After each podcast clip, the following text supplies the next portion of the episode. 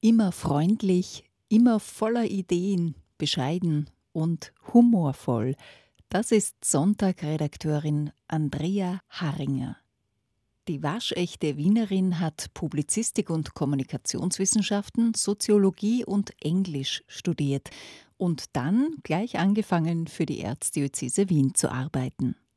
Es war so, dass ich mein Studium beendet habe 2001 und da das Angebot bekommen habe, dass ich im Amt für Öffentlichkeitsarbeit und Kommunikation als Redakteurin im Pressedienst anfangen kann. Das habe ich spannend gefunden. Und während meiner Tätigkeit dort habe ich die damalige Chefredakteurin der Wiener Kirchenzeitung, wie es damals noch geheißen hat, kennengelernt. Das war die Frau Magister Kreuß. Und ähm, die hat scheinbar was in mir gesehen, was sie für die Redaktion haben wollte. Und sie hat mich äh, tatsächlich abgeworben. Zuerst schreibt Andrea Harringer für den Dialog, an den sich bestimmt noch manche erinnern werden. Viermal im Jahr ist der Dialog an alle Kirchenbeitragszahlerinnen und Zahler geschickt worden.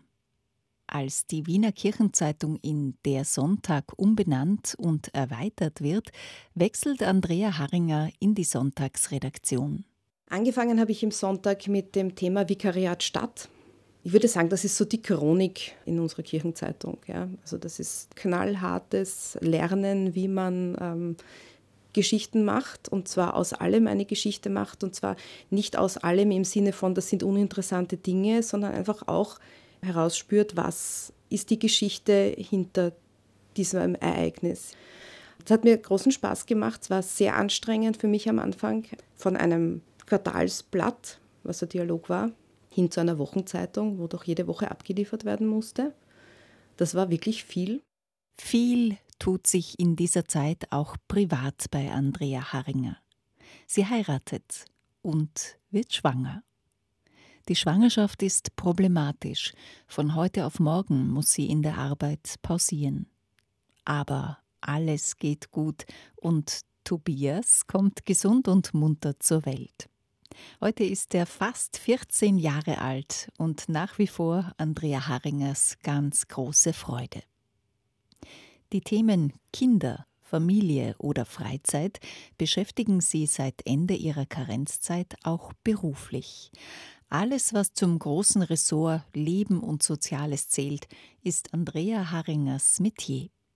Themen wie Kindererziehung, Generationen, wie gehen die miteinander um, aber auch genauso bioethische Themen. Ja? Also was bedeutet Abtreibung? Welche Position hat die Kirche dazu und warum?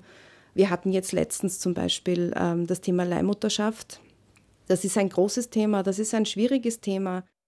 Jedes noch so schwierige Thema ist bei Andrea Harringer gut aufgehoben. Denn was sie ganz besonders auszeichnet, ist ihr großes Feingefühl. Das schätzen vor allem ihre Interviewpartnerinnen und Partner. Ich habe sehr viele Interviews gehabt, wo die Leute tatsächlich dann am Ende zu mir gesagt haben, so viel wollte ich jetzt gar nicht erzählen.